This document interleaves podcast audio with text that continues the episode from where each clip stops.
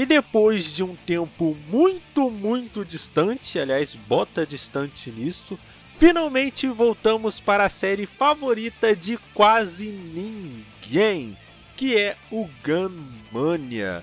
E no episódio de hoje nós vamos dar prosseguimento à nossa queda, explicando por que o mangá de Battle Angel Alita Last Order deixou de ser uma coisa indiscutivelmente boa e se tornou uma coisa que eu, Nash, gosta tanto.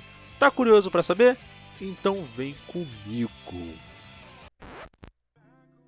Olá pessoas, aqui mais uma vez é o Nash e vamos hoje de mais uma vez Gun. E vocês que estão chegando até aqui, vocês ou são cracudos de Gun ou são o Thiago que por algum motivo escuta esse podcast mesmo não tendo lido Gun e não ter se interessado na história.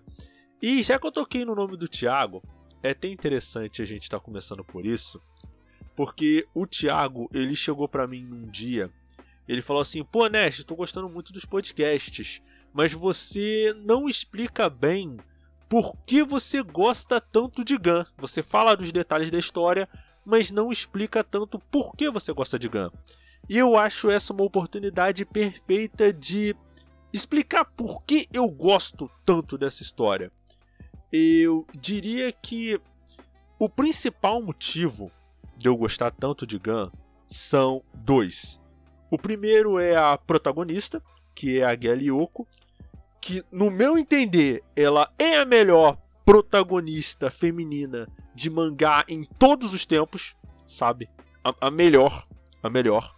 E olha que ela tem que competir com a Nana, tem que competir com a Iona, tem que competir com muita personagem realmente muito braba. Mas a Gelly, ela tem um arco de personagem muito interessante, muito rico, principalmente por tudo que ela passou. De tudo que ela, tudo que ela passou desde o início lá do Gun até a parte que a gente vai analisar. Apesar de que o arco dela não tá exatamente completo, no último episódio do podcast que vai sair depois desse, no final do podcast eu vou estar explicando a situação do Entre Mídias esse ano agora. Mas, é, sem dar muito spoiler do que eu vou falar, é, digamos que eu vou ficar mais ativo com relação ao podcast. Mais tarde vocês vão estar entendendo um pouco melhor o porquê. E o segundo motivo de eu gostar de Gun, tanto de Gun, é que Gun, ele é uma história que, por mais que ele seja de ficção científica, ele é acima de tudo uma história de ação muito divertida de assistir. Porque quando você vai pegar a tradição da ficção científica japonesa, principalmente mangá e anime, eles sempre vão para esse cyberpunk meio meio distópico, meio muito sério. Você vai pegar aí sim Akira, Ghost in the Shell, Psycho Pass, Blame, mas o Gun ele vai mais para esse lado de ficção científica maluca, sabe? Em que a ciência ela avançou de tal modo que, tipo, chega perto de ser um Rick and Morty, tá ligado? No sentido de que tudo é possível pela ciência. E eu gosto de como Gun ele explora bastante esse conceito desse universo de ficção científica louca. E eu sinto que é uma coisa que eu gosto de Gun porque Gun ele tem, ele tem essas, ele até pega por essa temática mais séria, mas eu sinto que ele é bem menos sisudo. E para mim ele é sempre muito divertido por causa disso. Mas aí você pergunta, Nash, esse, é, essa é a segunda parte daquela temática que você falou da queda de Gun. Então, é, como eu tinha explicado antes, como eu já falei várias vezes, nesse ponto da história, que é o ponto da história a partir de depois que a Gelly meio que some e reaparece, eu até cheguei a falar isso no podcast sobre o modelo da Gelly e tal. Gun ele deixa de se tornar uma coisa indiscutivelmente boa. Eu sou muito fã de Gun. Gun é o meu mangá favorito da vida. Da vida. É o, é o mangá que eu mais gosto de, de tudo que eu já li. E olha que, eu, e olha que já li bastante coisa. Mas Gun, ele. Toda vez que eu volto pra Gun, eu sinto meu coração aquecido, sabe? Eu volto pros personagens que eu gosto, as temáticas que eu gosto, a arte que eu gosto. É algo que tem um lugar muito especial no meu coração. Mas Gun não é um mangá perfeito. Muito longe disso, na verdade. E o. E o Last Order ele mostra bastante disso. Por quê? Porque na medida que a história ela, ela vai passando, eu expliquei a questão de vocês do arco da Gelly, que a Gelly no Last Order ela quer descobrir mais do passado dela, e ela acaba descobrindo coisas que ela não queria saber, envolvendo a época que ela era do, do Panzerkunst, e toda a treta envolvendo Marte e tal, que eu argumentei no outro podcast que foi muito mal feito, foi muito mal escrito, a coisa dele ter colocado para fazer a segurança do servidor lá, onde eles tinham que pegar o negócio lá, ser um cara especificamente do passado da Gelly, que conta todo o passado da Gelly, eu, tipo, pra mim foi uma coisa preguiçosa de se fazer.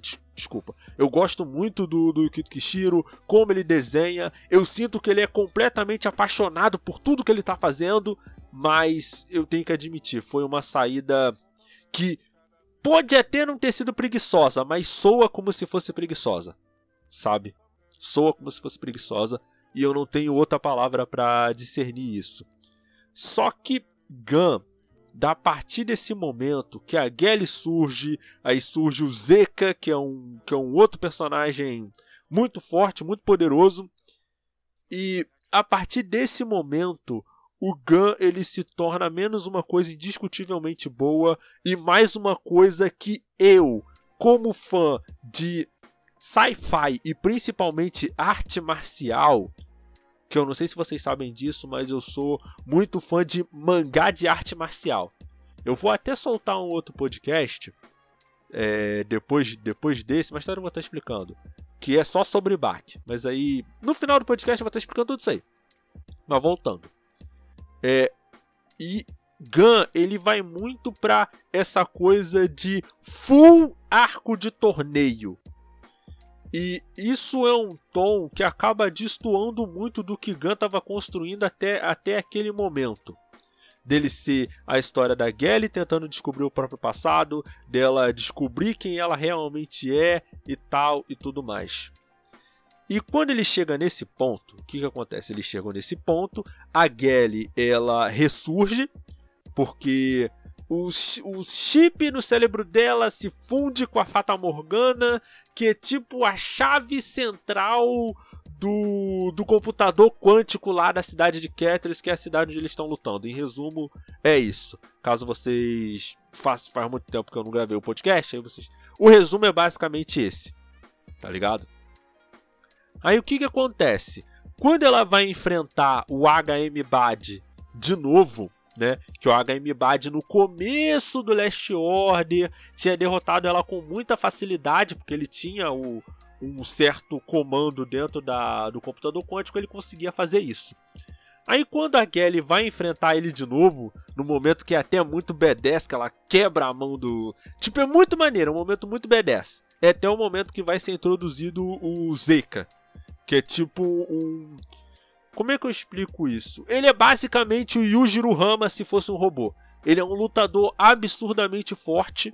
E ele é tão poderoso que nem o HM Bad, que é um dos líderes principais do sistema solar, consegue se opor a ele. Para vocês terem uma ideia do quão forte o Zeka é.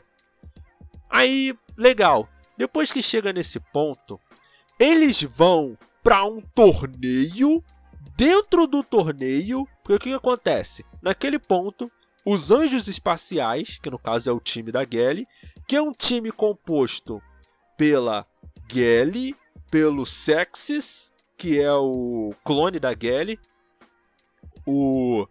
Se eu não me engano. Não, o Destino Novo ele já tinha saído. Aí tá aquelas duas clones da Gelly. Aí mais tarde vem a Zazi, que é, que é uma segurança lá. É um rolê muito grande muito grande.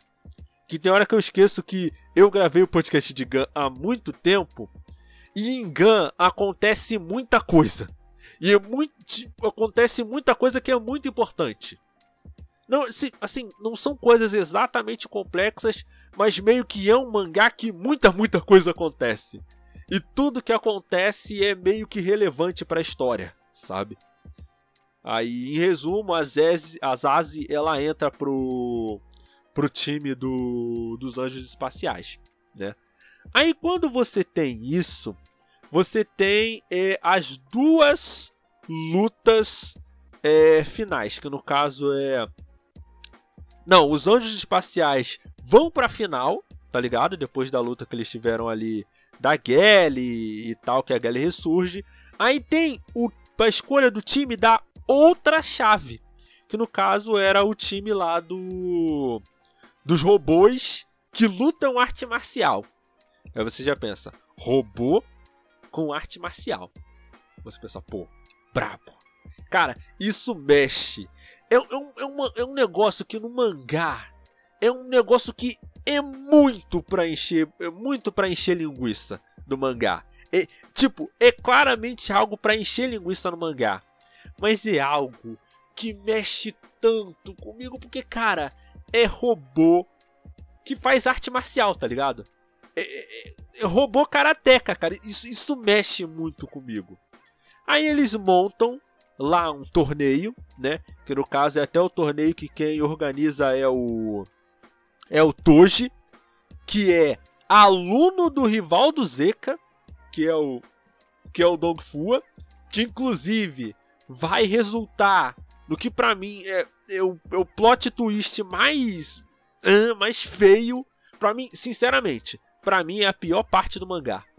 Disparado. É, é quando eu falo, é quando eu falo mesmo, nesse ponto Gun ficou muito cara, mais tarde eu vou estar tá chegando nisso daí. Mais tarde eu vou estar tá chegando nisso daí.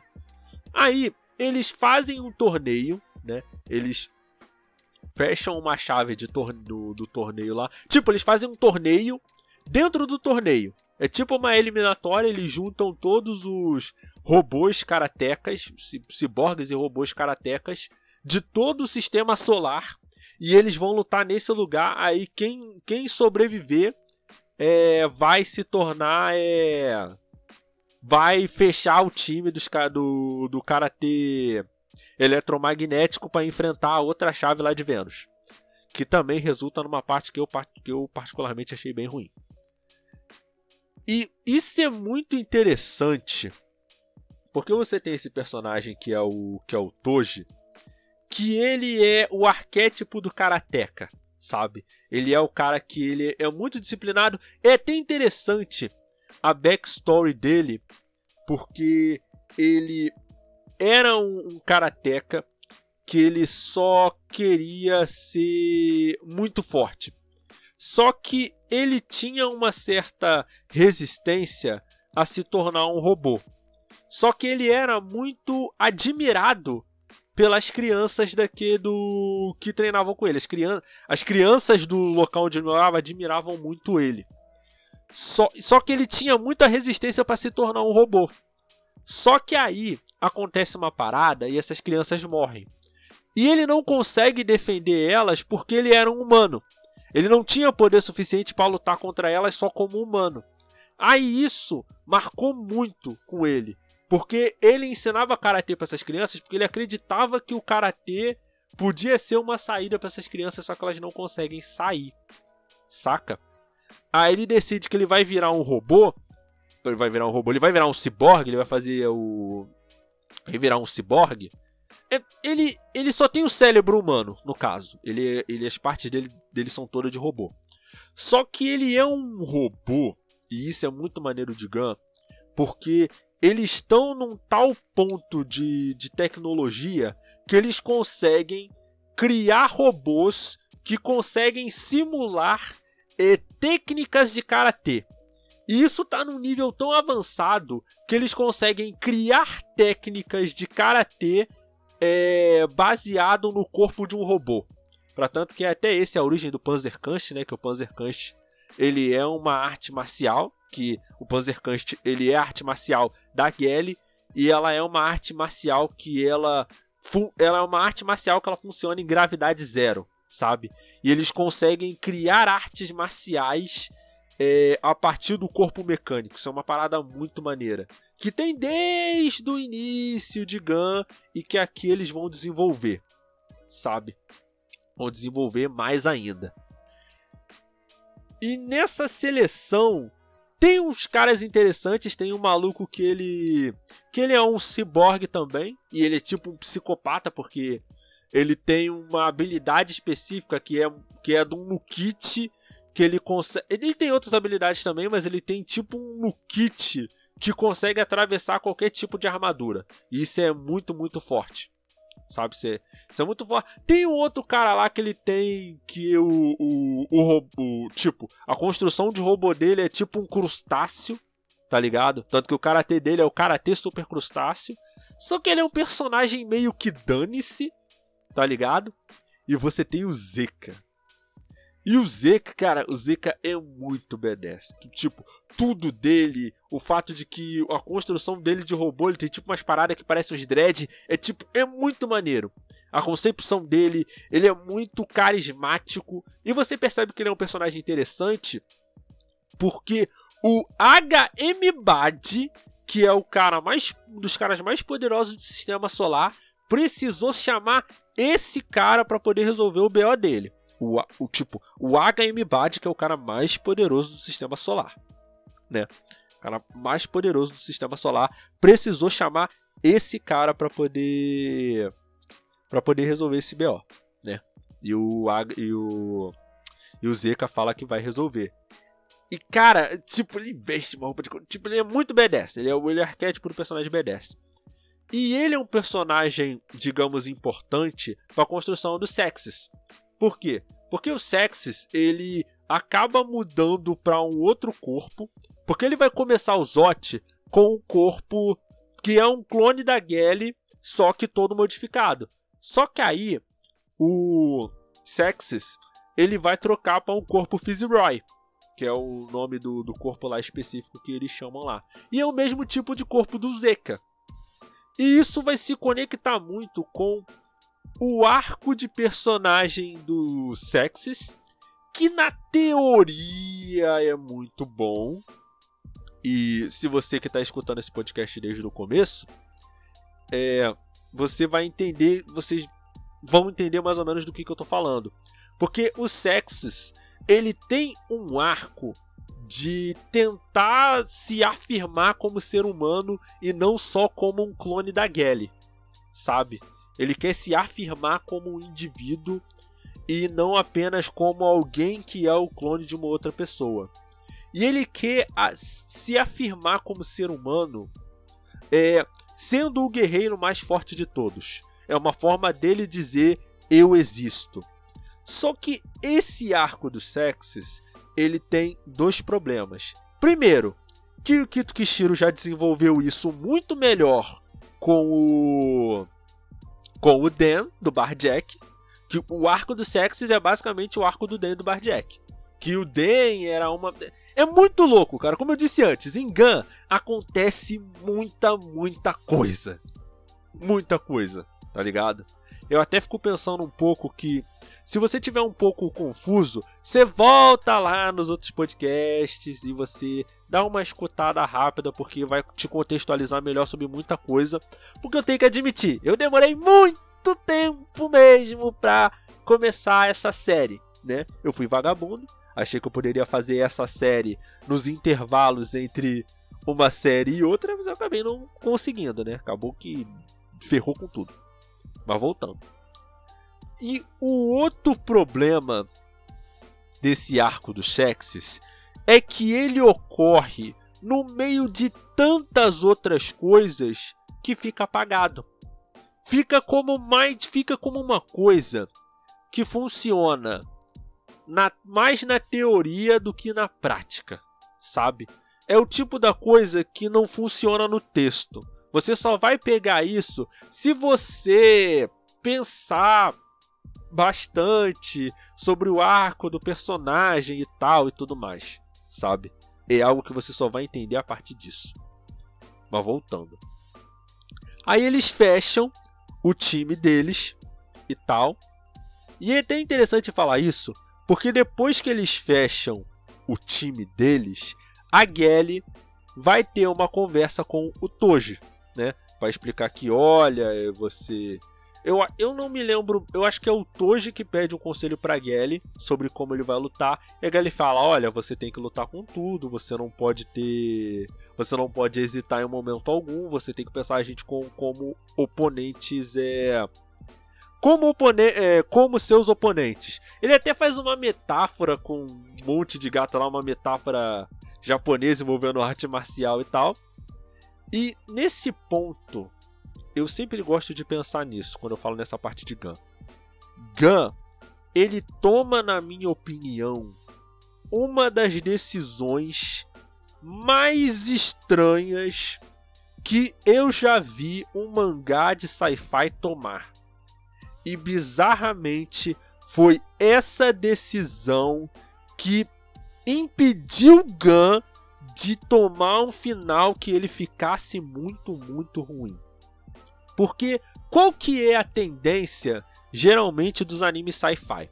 Você vai pegar Psycho Pass, Ghost in the Shell, Blame, um pouco de Gantz também, porque Gantz ele é, ele é sci-fi. Ele, ele tem uma coisa de temática de invasão alienígena, mas você tem um pouco ali de sci-fi ali. E qual que é a tendência desse tipo de história? Ah, e contando Ergoprox também que ela vai começar com o mistério e depois ela vai ficando mais e mais séria e mais e mais complexa. É algo que Ergoproxy vai fazer, é algo que Len vai fazer, é algo que Blame vai fazer, é algo que Psychopath e Ghost in the Shell vai fazer. Apesar de que algumas dessas histórias já começam um pouco sérias e depois elas vão ficando mais e mais sérias ainda. Gun, ele inacreditavelmente pega isso e faz o caminho oposto e fica uma história muito boba. Muito boba. E num primeiro momento, você pode pensar assim: pô, Nash, isso não faz sentido, então a história ficou sim muito ruim. Eu particularmente discordo, por quê? Porque Gun, desde lá atrás, desde o Berão e Joalita, ele sempre foi, antes de tudo, uma história de ação desenfreada. Uma história que tratava de temáticas interessantes do sci-fi, mas ele era muito mais sobre o, essa ciência maluca do que propriamente as temáticas dessa ciência maluca. O que torna, torna, torna Gun um mangá muito divertido de se ler. Tipo, você pode até não gostar porque ele não se leva a sério. Apesar de que eu particularmente acho que no, tipo, no comecinho ele se levava mais a sério no início, primeiros arcos, é arco do arco do Makuzu, arco do Yugo e tal, eles se, chegou a se levar mais a sério nesse início. Mas aí, conforme a história foi passando, ele foi ficando mais essa história de ação mesmo.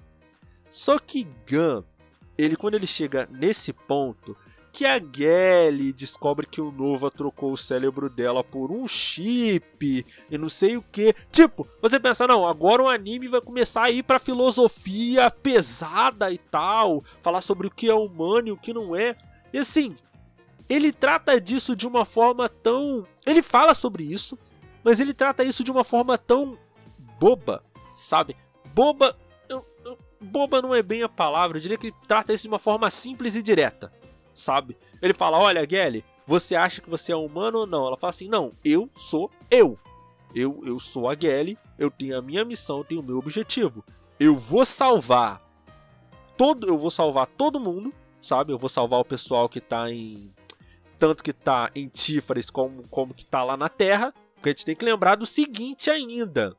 O objetivo de Kéteris, que no caso tinham três cidades, Açucatópole, é, Tífares que era conhecida como Salem, e a cidade acima de Tifres, que era Ketters, que já é a cidade que já é lá no espaço. E o que aconteceu? Ketters tinha como plano, depois que o Zot acabasse, destruir Tífares e a Sucatópole. Então a Gelly, ela já tinha um plano de não, eu vou ganhar o Zot para transformar a Terra e Tífares numa num patrimônio cultural independente, para assim blindar da ação de Kéteris. né? E mais tarde vou estar tá falando, vou estar tá desenvolvendo melhor essa questão da Gally, que eu acho que vai, eu acho que se pá vai dar tempo de falar do Gally Quest, que é o último arco do que é o último arco de Gun. Mas voltando, né? Não vou botar o, o carroça na frente dos bois. E o que acontece? Nesse ponto, você começa a perceber que a Gally, ela tá muito diferente da personagem que ela era antes. Porque se no início do Last Order ela era uma personagem confusa, que não tipo que estava confusa com os próprios sentimentos, que não sabia se ela era uma pessoa boa ou uma pessoa que só gostava da matança, do combate. Essa Gally de agora, é, após ela voltar, que no caso ela descobre que o cérebro dela estava num chip, o corpo imagino se desfaz, aí depois ela volta com o chip do cérebro dela fundido com a Fata Morgana você percebe que ela tá diferente. Você sente como se ela tivesse muito mais segura de si mesma, como se ela tivesse, como se ela tivesse na plenitude da própria forma, sabe? Como se ela tivesse completamente plena do que ela, de quem ela é, de qual o objetivo dela, do que ela quer alcançar como pessoa. E ela se torna tão absurdamente confiante. É uma postura que me lembra muito a Gally lá do início do mangá. Só que assim, é diferente, é um pouco diferente porque a Gally do início do mangá, ela tinha essa confiança toda porque ela era uma adolescente, sabe? Ela tinha a mentalidade de uma adolescente. Só que agora, que o Gun, nesse ponto que a gente está comentando agora, já tinham se passado 14 anos. Já tinha, a Gelly já tinha passado por muita coisa. Ela perdeu o Yugo, ela perdeu o Ido, ela perdeu a Lou, ela, tipo, ela perdeu muita gente e ela já passou por muita coisa desde que ela saiu de Tífares e foi para Ketters. Então ela já passou por muita, muita coisa. E você sente que ela tem essa confiança como se ela própria acreditasse que ela fosse invencível. Mas aí você pensa, ah, Nash, então o mangá ele fica bobo, ele fica perfeito. Não. Porque vamos pensar o seguinte, olha, o que, eu quero dizer quando o mangá ele fica bobo? Ele começa a ir para essa ficção, full ficção científica maluca, só que ele não consegue fazer a ficção científica maluca interessante.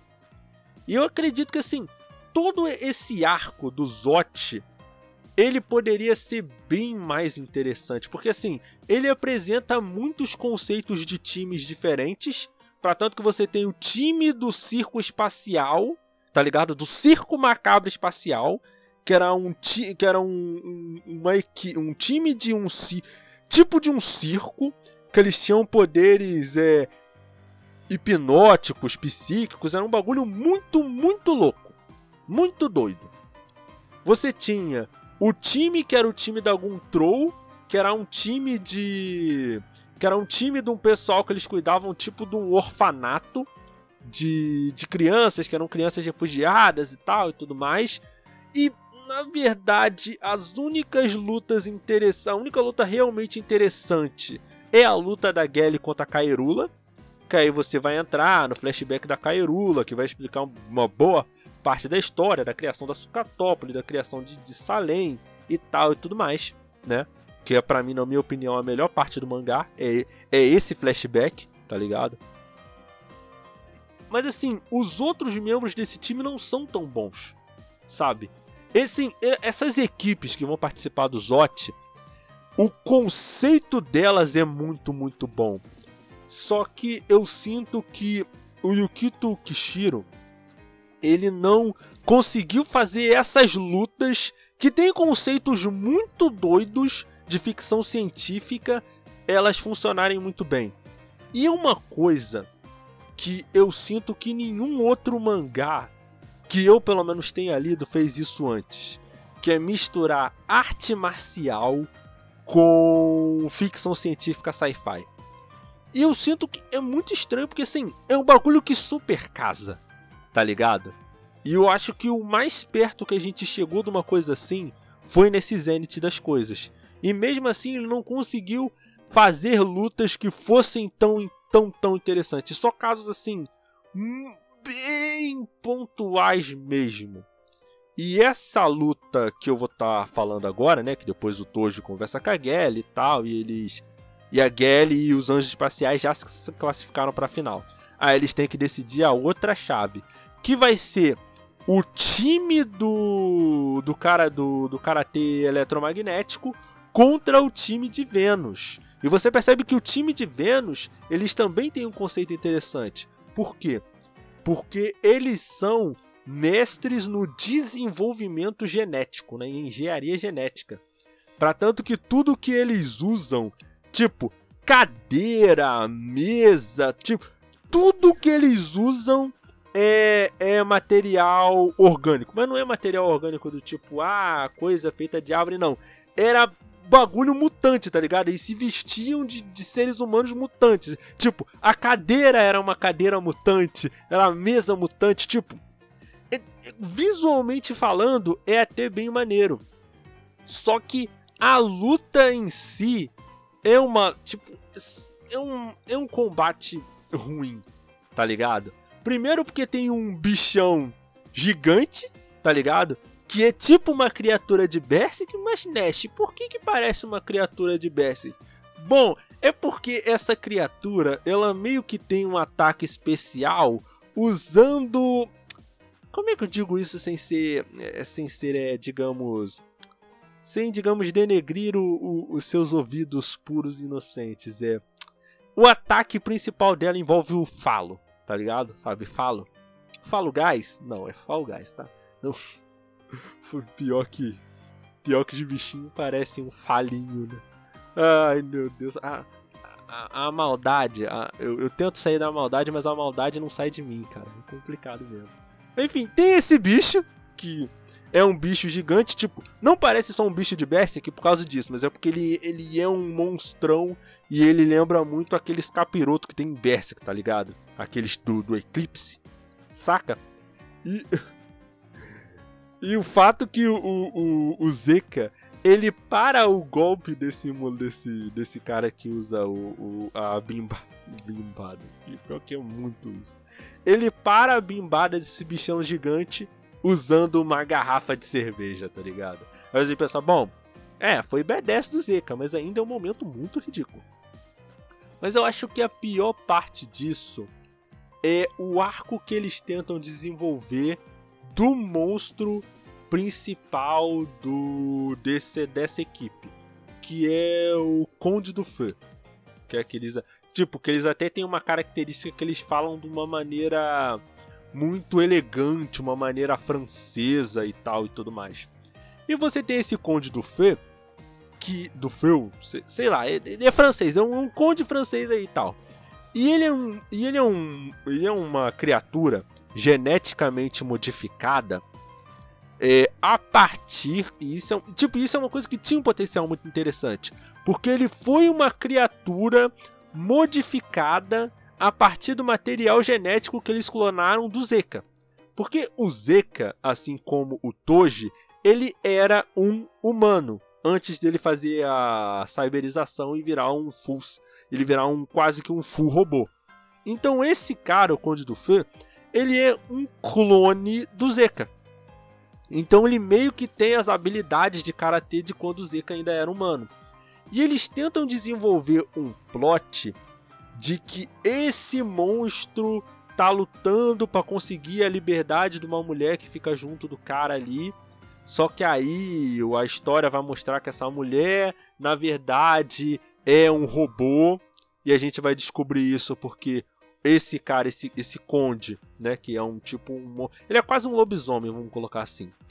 Ele num primeiro momento ele acha que ele tá apaixonado por essa mulher, mas aí ele descobre que na verdade o que ele tem é fome, ele quer devorar essa mulher. Aí quando ele vai devorar, devorar essa mulher, ele descobre que ela é um robô.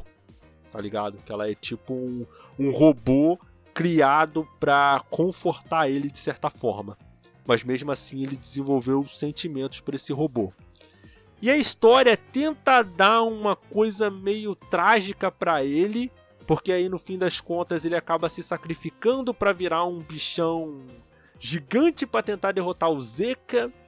Aí ele não consegue derrotar o Zeka, o Zeka acaba vencendo ele, esse monstro morre, a robô também se autodestrói. Tipo, eu sinto a história tentando me fazer ter empatia por esse personagem, só que eu simplesmente não consigo.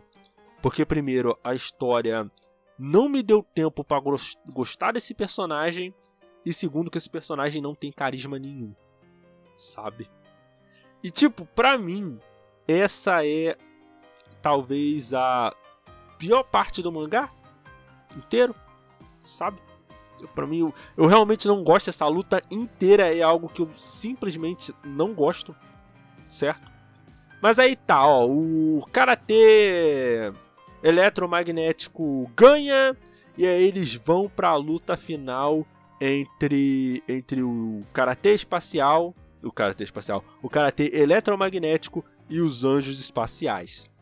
E aí, o que que acontece? Lembra que eu falei que os anjos espaciais eram compostos de Geli, Zazi, Sexis e as duas clones do da Geli? O que, que acontece?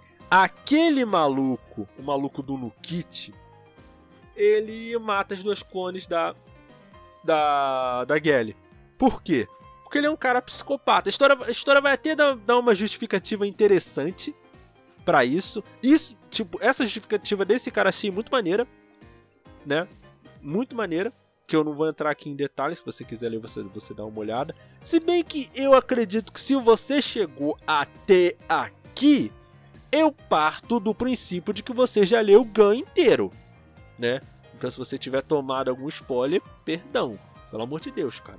Episódio 5 do podcast não é possível que você não tenha li, lido mangá ainda, tá? Sou meio suspeito para falar, porque é o meu mangá favorito da vida amo Yoko. Amo. É a minha personagem. É, é, é, é, a minha personagem favorita da vida. Amo essa personagem. Amo ela. E. Tá, leia o mangá. Só, só leia o mangá, pelo amor de Deus. Tá? Por favor. Mas voltando. Voltando pra história. Aí você tem esse time, esses dois times fechados. Foi lá o cara do Nukit e matou os clones da, da, da Gally. E essa luta final, eu acho ela muito interessante. Primeiro, visualmente, porque assim, você é uma luta de 3 contra 3 e os três vão lutar ao mesmo tempo. E tipo, é uma luta muito energética. E ela é uma luta que ela toma proporções muito, muito grandes. E, e são proporções que fazem sentido, porque todos eles ali é, ou são ciborgues, ou seja, eles são quase que completamente robôs, ou eles têm uma tecnologia ultra avançada. E o modo como Yukito Kishiro escreveu essa luta final é muito boa. Porque você tem a Zeze, que ela é especialista em armas, e você tem esse robô do Nukit, que ele é um cara que ele tem técnicas especialmente para desviar de balas e projéteis.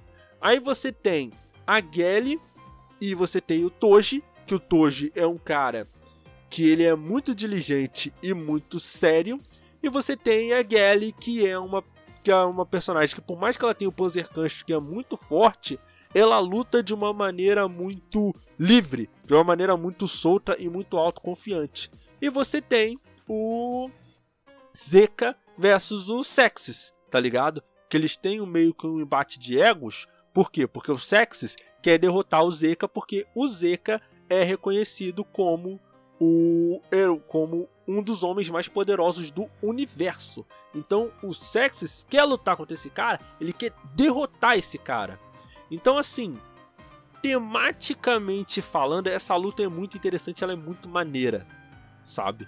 Mas a gente tem que lembrar o seguinte: o objetivo deles ainda é, é ainda é derrotar o HM Bad para poder para poder salvar que é Tífares e salvar Sucatópolis.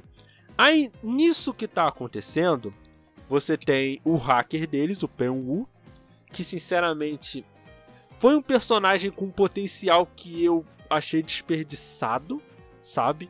Eles poderiam tranquilamente focar menos nas lutas e mais em desenvolver alguns personagens específicos. O esse cara é um deles, o Pen Wu, tá ligado? Que ele tem uma motivação muito interessante, mas ele vai se perdendo com conforme o mangá ele vai passando. E é uma coisa que um monte de coisa é, acontece, tá ligado? E isso tem muito a ver com um dos meus grandes problemas com essa história, que é o HM Bad. Lembra quando eu falei que Gun ele vai ficando uma história boba? E isso também tem problemas? Então, isso se reflete no HM Bad. Que o HM Bad, no início do arco do Zot, ele aparece como um personagem que tem um passado trágico, que ele precisou fazer muitas escolhas difíceis para poder manter a ordem no universo e por isso ele quer derrotar, ele quer ele quer acabar com os anjos espaciais, porque eles são um empecilho a essa ordem que ele está querendo manter. Só que a história vai tornando esse vilão uma coisa mais boba e mais caricata. E isso não seria um problema se o Agame Bad tivesse sido construído para ser esse tipo de personagem desde o começo. O grande problema é que ele não era. Ele não foi construído para ser assim. Sabe? Ele não foi, ele não foi pensado para ser esse tipo de personagem. E é uma coisa que dá uma dissonância muito grande, sabe? Quando você pega para ler o, o Last Order inteiro, sem pausa, você vai sentir essa diferença muito mais. E assim, eles continuam lutando, só que você tem um detalhe. O Agmibad não quer que os anjos espaciais ganhem o Zot. Porque se eles ganharem o Zot, isso vai ser uma coisa que vai estar completamente fora dos planos do Agmibad. Então, ele quer que os anjos espaciais percam de qualquer maneira que seja. Então, o que ele vai fazer? Ele vai jogar um raio, se eu não me engano, ele vai usar um satélite de fora de, de, de Keteris para poder atingir o, a arena do Zot e assim matar todo mundo ali e dar é, e dar é, WO. Tipo, ninguém venceu, ele vai poder continuar o plano dele. Só que qual que é o. Cara, qual que é o problema disso? Isso vai se conectar lá com o que eu falei antes. O Agamibad ele vai ficando um vilão muito, muito bobo e muito. É. Muito simples, sabe? Ele vai ficando, vai ficando um vilão assim, caricato e não é um caricato tipo Nova. Porque você pode vir e me dizer, pô, Nest, eu li o mangá inteiro, o Nova ele é um vilão caricato. Mas vamos lá. O Nova ele é um vilão caricato, mas que ele tem um ponto ali que é um ponto até muito interessante. Ele tem uma filosofia própria dele, sabe? Da questão de que ele é alguém que ele não vai pender, ele, ele não pende pro bem ou pro mal, apesar de a gente saber que o Novo é um cara perverso, é um desgraçado. Mas ele sempre vai fazer o que ele julga necessário para a pesquisa dele andar. Mesmo que para isso ele tenha que, às vezes, ajudar a Gelly sabe? Nem que para isso às vezes ele tem que fazer isso, certo? Mas o Agmibad, ele além de ficar muito muito, digamos, caricato, ele não tem carisma, ele vira um vilão sem carisma, sabe? Ele vira apenas um empecilho. E aí, o que que acontece? Essa, esse plano do Agmibad, o Penwu, que era o hacker lá que eu, que eu mencionei antes, ele vaza esse plano para todo mundo de Ketters. E nisso que ele vaza esse plano de Ketters, tipo, o pessoal ele se rebela muito. Porque o que, que acontece? Existe, né? Porque como todo mundo lá em Ketters tem aquele chipzinho de. Aquele chip no lugar do cérebro, que o Salimita também tem, eles funcionam numa lógica de unidade que é tipo um programa que é tipo um, um programa que impedem eles de se rebelar. O PU já até tentou burlar esse sistema, criando vírus ali e tal para os caras tentar se libertar. Só que para tipo, para esse vírus eles fun ele funcionar e eles saírem dessa saírem desse programa, dessa unidade, eles precisavam eles mesmos se rebelar. É uma coisa que a história não explica muito bem, sabe? é uma coisa que eu sinto que eu acho que o principal problema do, do Last Order é que ele subiu tanto a escala das coisas que algumas paradas ele não explica muito bem, sabe? Ele, ele, ele pegou a escala e subiu tanto, tão rápido, que ele não consegue dar uma explicação certinha, redondinha para algumas paradas. Ele tenta fazer ali o melhor dele, mas algumas coisas ficam sem explicação. Ele dá uma explicação qualquer ali e você que aceite ou não, sabe? É uma coisa que eu falo. Gun é um mangá que eu amo, que eu adoro, mas ele tá em alguns pontos ele tá longe de ser perfeito, longe. Mas voltando, né? Aí acontece essa rebelião, o Aga decide que vai ativar o satélite mesmo assim, mesmo que tenha que matar o pessoal que tá lutando no Zote, mais o pessoal da, da arquibancada. Enquanto isso, o Zot acontecendo. A Zeze lutando contra o, contra o cara lá do Nukit, a Gelly lutando contra o, contra o, o Toji, o Sexis resolvendo a pendência dele com o. com o. o Zeka e tal. Até que do nada, do nada aparece o Dong Fua. Nash, quem é Dong Fua? Dong Fua é o mestre do Toji, que era o cara que treinou junto com o Zeka. Cara, é, é muito louco, porque assim, o Dong Fua, ele aparece no mangá. Eu não vou dizer que esse cara apareceu do nada. Ele aparece no mangá, tem algumas partes que falam que ele é o principal rival do Zeka.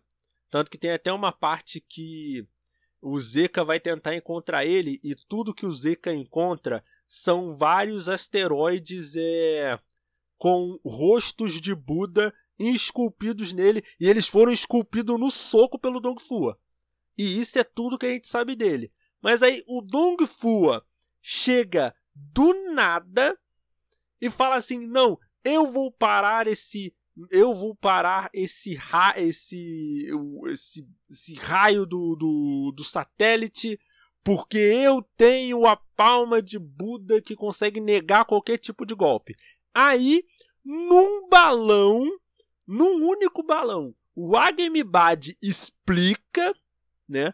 No caso, ele fala, mas ele está na verdade explicando pra gente que o Dong Fua na verdade, foi quando ele foi fazer a transformação dele para um robô, foi instalado nele num experimento, tipo um motor de de um túnel de um buraco de minhoca que gera um mini buraco negro e você fica falando Ai, Gun, você teve tanto tempo para justificar isso e você resolve justificar isso do nada, cara. Toda vez, Toda vez que eu me lembro disso, eu falo: Putz, grilo, mangá, você tá testando, você tá pegando a minha suspensão de descrença e tá testando ela até o limite. Eu gosto muito de você, mangá, mas você tá me testando. Aqui é, é o mangá me testando a minha paciência. E eles vai lá, eles conseguem resolver a parada, o, o, o rolê, porque a Gelly usa é, o conhecimento, o poder que de, de, compu, de, de computação, de, de processamento que ela ganha quando ela se conecta com o computador quântico central, que nesse mundo é o Melchizedek. Assim, é, é um negócio que eu já tinha explicado antes em outros podcasts que o computador quântico desse universo ele, ele evoluiu tanto que ele ganhou tipo um status de Deus.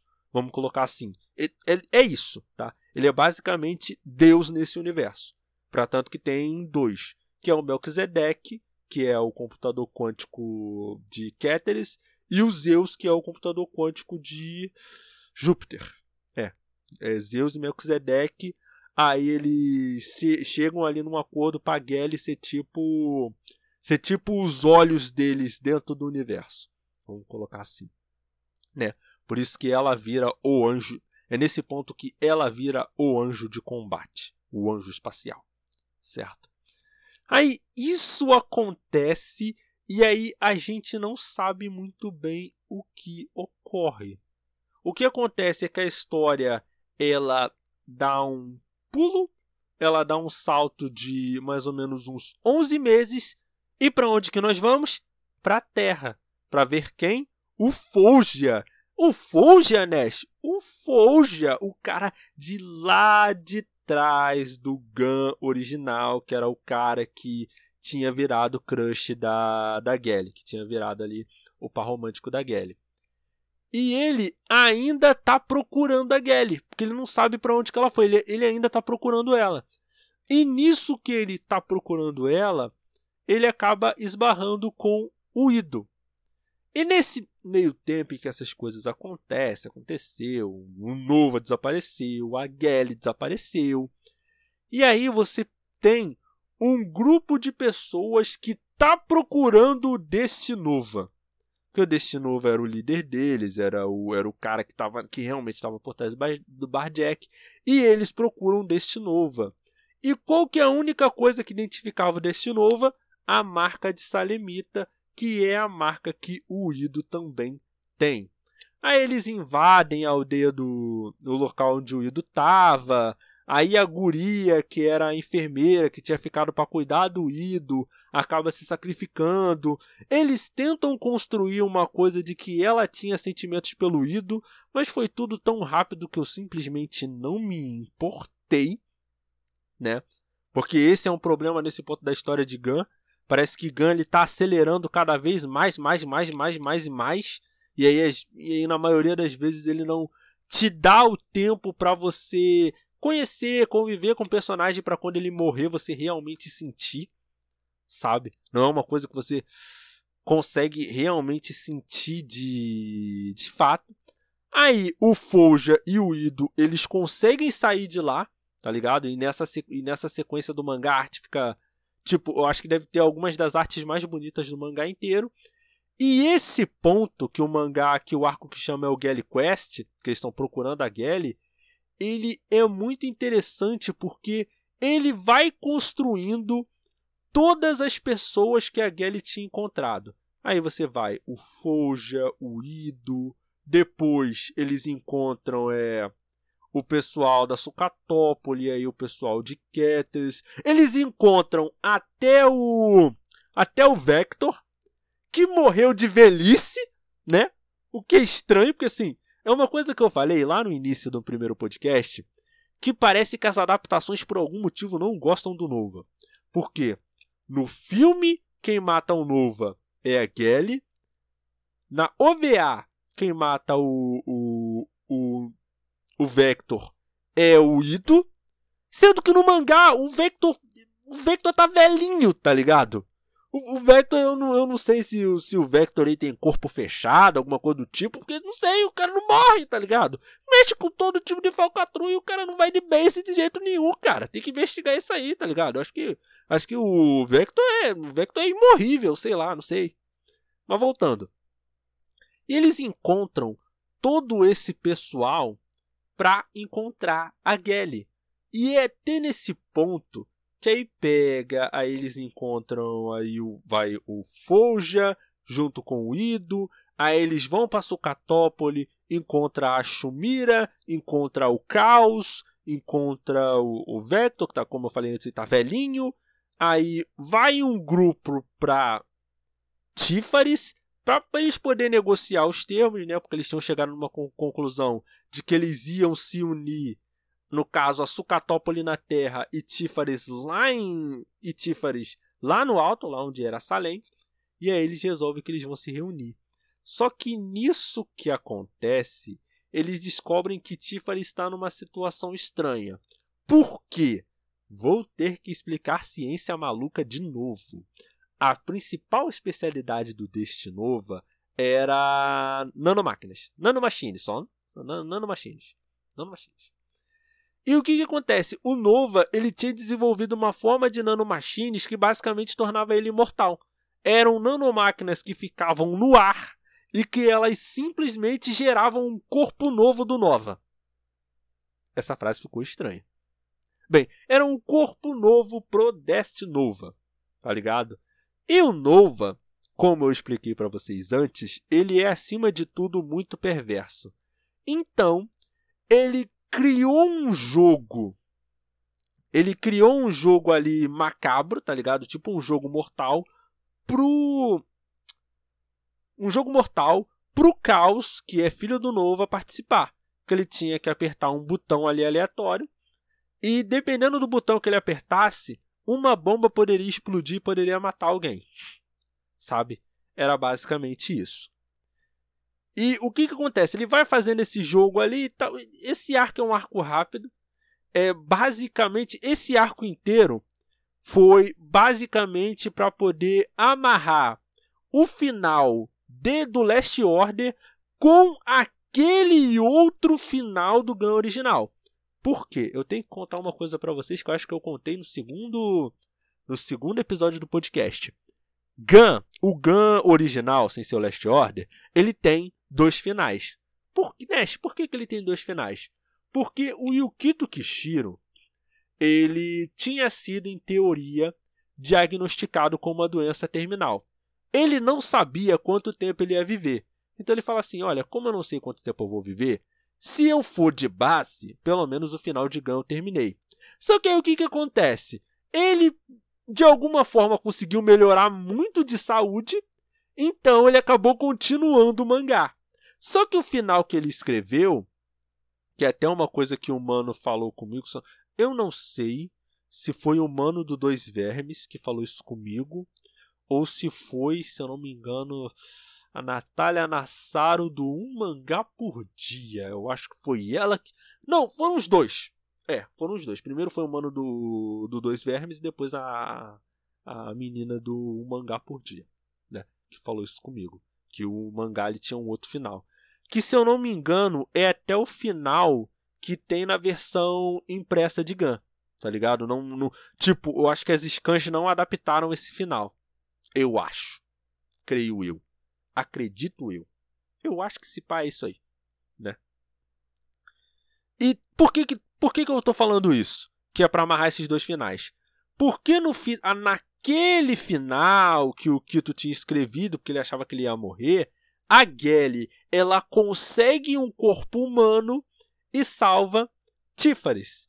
E esse final desse Gelly Quest é basicamente para amarrar e tornar esse final canônico. Mas por quê? Porque esse mangá não é o final. Na verdade, é essa parte do Galley Quest, ele é um prólogo para a última parte da história da Gally, que no caso vai ser desenvolvido no Mars KC, que no caso Memories from Mars. Nash, vai ter podcast do Memories from Mars? Não, não vai ter podcast do Memories from Mars. Por quê? Porque o mangá tá muito no começo ainda, tá ligado? O que a gente sabe é que a Gelly que é a Gelly robô, tá ligado? No caso é a Gelly que tem o chip o chip cerebral. É, até eu até esqueci de explicar isso, é. No caso, a Gelly que do final da Gelly Quest, né, que no caso é a Gelly que se tornou humana, ela se tornou humana porque o cérebro dela que o Nova trocou quando é como eu falei antes, gente. Gun acontece muita, muita coisa. Mas eu vou tentar resumir rapidinho para tentar explicar esse final do, do Last Order para vocês, tá? O, no início, no início do, do, do Last Order, o Nova tinha reconstruído o corpo da Gelly. Sendo que a Gelly não é um robô. A Gelly é um cibor, ela é um ciborgue. Mas a única parte dela humana é o cérebro. Aí lá na frente do Last Order, o novo ele vai falar: olha, é o seguinte, você que está aí, esse cérebro, aí, esse negócio que está aí, não é o seu cérebro. É um chip que vai replicar o seu cérebro. O seu cérebro verdadeiro está nessa caixa que eu pedi para você guardar. Foi com base nesse cérebro que eles fizeram o clone da Gelly e mandaram de volta para a Terra. Lá no equipamento que eles tinham lá em Tifres. É basicamente isso. Tá? Cortando muita coisa, cortando muito detalhe.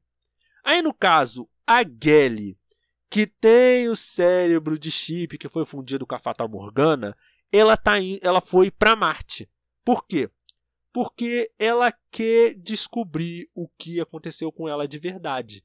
E ela quer encontrar a Erika, Quem é Erika? A menina de lá do começo do primeiro capítulo do flashback de literalmente a primeira página do Last Order. Tá? É essa menina que a Gelly está querendo encontrar no Mars, em Mars Kasek, em Memories from Mars. E você me pergunta, Nash, por que, que você não vai fazer um podcast dessa parte? Porque o mangá está muito no começo. E da última vez que eu vi, esse mangá ele tá em hiato. Então não adianta eu fazer um podcast de um mangá que eu não sei se vai continuar ou quando vai continuar. Certo? Por isso que é até meio complicado eu dar um panorama geral final de Gun. Eu li o Mascasek, eu tenho que admitir que assim, o traço não tá tão bom, tenho que admitir, eu não, gosto tanto do traço do Yukito Kishiro nessa parte do mangá. Eu sinto que ele tá que ele tá lim... que ele ao mesmo tempo que ele tá limpinho, ele tá meio simplesinho demais, eu acho, pelo menos no meu entender, pro que o Yukito Kishiro tava fazendo antes, né? Mas ele já começa a abordar coisas muito interessantes. Já tem o flashback da Erika que é muito maneiro, sabe? E eu sinto que essa parte do mangá ela vai se preocupar em explicar tudo sobre o passado da Gelly de desde, desde antes dela encontrar com o Ido. E isso é interessante. E é, e é até uma coisa que eu gosto de falar assim do Kito Kishiro, que eu sempre gosto de ressaltar isso, que ele é, que você consegue sentir que ele ele tem muita paixão pelo universo que ele construiu. Por coisa de cada detalhe que ele fez, que coisa assim, ele não é o tipo da pessoa que abandona conceitos, sabe? Ele pega uma coisa que ele vai botar aqui e ele vai lá na frente, ele vai construir. Ele, tipo, ele sempre vai fazer questão de te explicar por que isso acontece. Porque, porque cada coisa aconteceu. Algumas vezes vai ser uma explicação feita de qualquer maneira, vai ser algumas vezes que vai ser uma explicação feita de qualquer maneira. Mas você sente que ele definitivamente não está afim de te, faz... de te entregar uma coisa genérica. Você sente que ele está entregando o melhor que ele pode, que ele está colocando o coração dele no que ele está fazendo, sabe? É uma. É um detalhe que. Eu, eu acho que é uma coisa bem pessoal minha, mas é um detalhe que eu gosto, sabe? Eu, go eu gosto de como o Kito Kishiro escreve, de, co de, como ele escreve o universo dele, como ele faz os personagens, como ele cria os conceitos, é tudo muito coisa que eu gosto muito. Para tanto que eu fiz cinco episódios intermináveis de eu falando sozinho sobre esse mangá. Para vocês terem uma ideia do quanto que eu sou apaixonado por isso por esse mangá, por essa história, pelos personagens, pelo traço, tudo, tudo, tudo, cara, tudo. E esse é o final da série, é um final meio anticlimático, mas como eu falei para vocês antes, é eu não posso dar uma opinião final da série. O que eu posso dizer é que o Last Order com certeza não é tão bom quanto o Gun original. Ele é mais ousado, mas aí por ele ser mais ousado, ele acaba derrapando mais em algumas coisas, mas é uma leitura sem sombra de dúvidas muito divertida, vamos colocar assim. E antes de terminar, eu quero dar alguns avisos muito, muito importantes.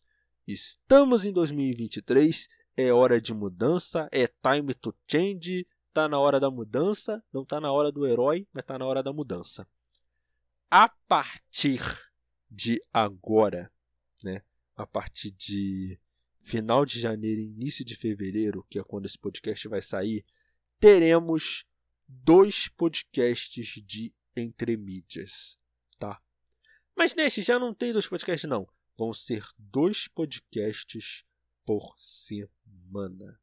Na verdade, não vão ser dois por semana, né? Na verdade, vai ser, vai voltar a ser um podcast por semana.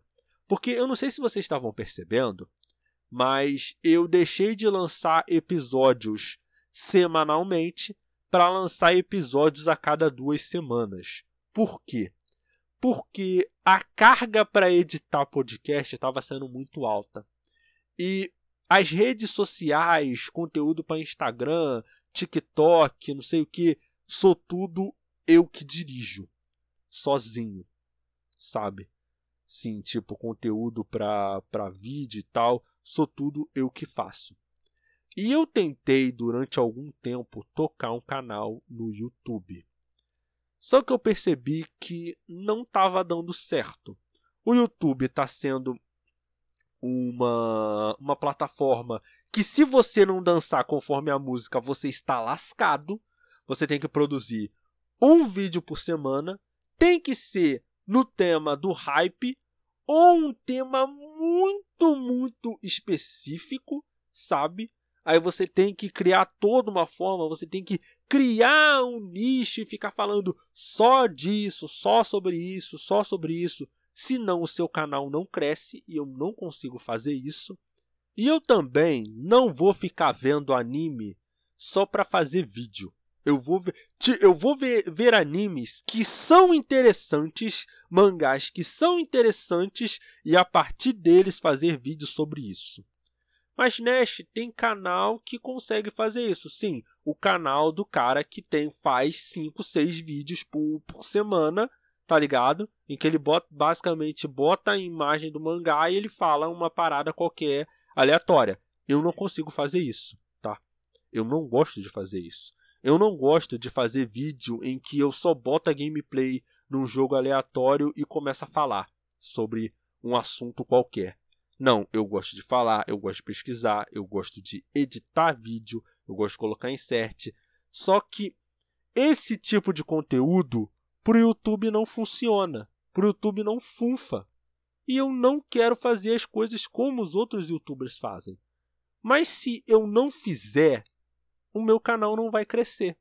Então eu tomei uma decisão que é dar regigite no canal de vez. Eu não vou lançar mais vídeo para o YouTube e focar completamente no TikTok, que é um conteúdo mais fácil de fazer, porque são vídeos curtinhos eles não demandam um nível tão alto de edição e é uma coisa que eu sinto que eu posso desenvolver melhor o que eu quero sem ter que estar tá amarrado ao algoritmo do YouTube, que vamos combinar é um lixo, né? E focar aqui também. Então agora os podcasts vão voltar a ser um podcast na semana, mas vai ser um podcast comigo sozinho, falando uma parada qualquer, desenvolvendo algum tema específico e tal. Eu até tenho ideias de um conteúdo específico que eu estava conversando com o Tiago, mas aí com o tempo a gente vai discutindo melhor isso daí. E vão ser do, dois podcasts, no caso vai ser um meu falando sozinho, desenvolvendo um assunto, tendo uma conversa com vocês, e outro que vai ser com a galera, que vai ser com o Will, com o Tyron, com o Thiago, quando o Thiago voltar. Thiago, se você está ouvindo isso, estamos com muita saudade de você. E vai ter o agregado que vai aparecer de vez em quando, vai vir de vez em quando o Matheus, vai vir de vez em quando o Pedro para falar alguma loucura, de vez em quando vai ter o cachorro latindo, porque não para de latir a desgraça. E é isso, são esses os planos que eu tenho para 2023. Eu agradeço a você que ouviu esse podcast, que está ouvindo esse podcast de manhã, de tarde e à noite. Lançamos episódios novos todas as sextas-feiras ao meio-dia nos agregadores de áudio Anchor, Spotify. E lançamos episódios novos todas as sextas-feiras às 8 horas da noite em radiojhero.com. Acesse lá que tem artigos de vários tipos, cultura pop, geek, J-rock e tudo mais. Aqui é o Nash. Tenha uma vida longa e próspera. Até a próxima.